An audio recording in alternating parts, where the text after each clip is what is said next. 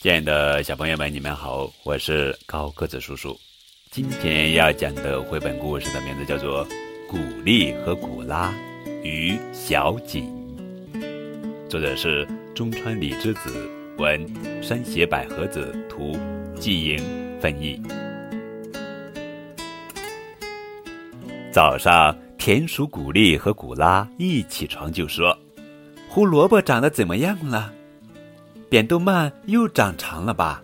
他们立刻跑到院子里去看菜地。胡萝卜的叶子绿油油的，密密匝匝的挤在一起。古丽给胡萝卜剃了叶子，扁豆蔓也长长了。古拉在扁豆秧旁边插上了细杆，好让扁豆顺着杆爬蔓儿。古丽和古拉又是培土又是浇水，忙活了一大阵。干完活以后，他们把手洗干净，说：“哈。”我们也该吃早饭了，肚子都饿扁啦。早餐是放了好多胡萝卜叶的蛋包饭，嗯，太好吃了。咱们的菜地真不赖。古丽说：“我们是好农夫。”古拉跟着说：“这话说的不错。”古丽说：“这回咱们种南瓜吧。”古拉一听也很来劲儿，说：“好，种南瓜。”种又甜又面的南瓜。吃完早饭，古丽和古拉立刻从书架上找来了书。古丽找来的是南瓜的种类及其栽培，古拉找来的是南瓜食谱大全。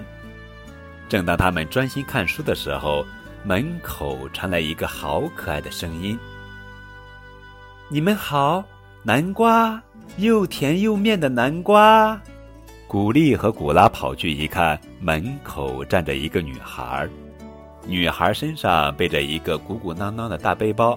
我叫小锦，是从那边的锦草地来的。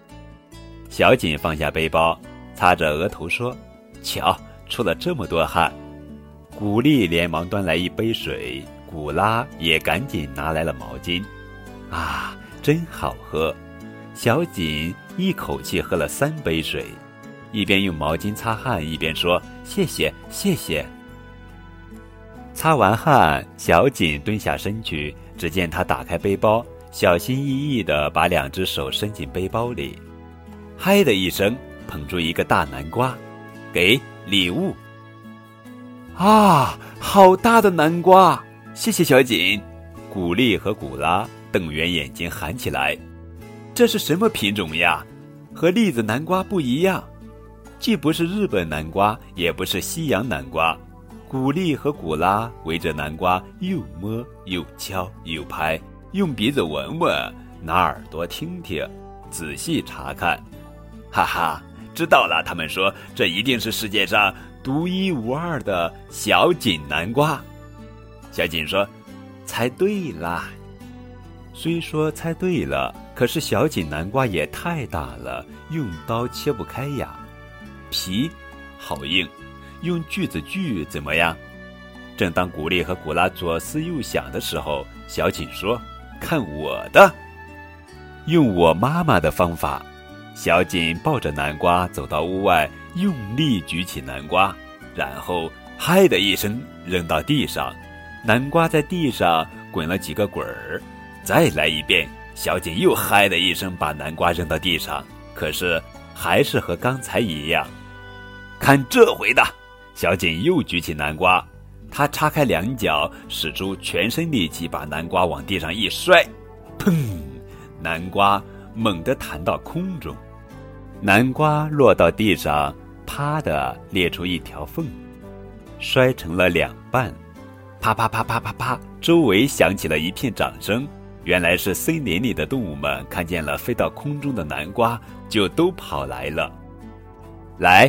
大家动手做南瓜。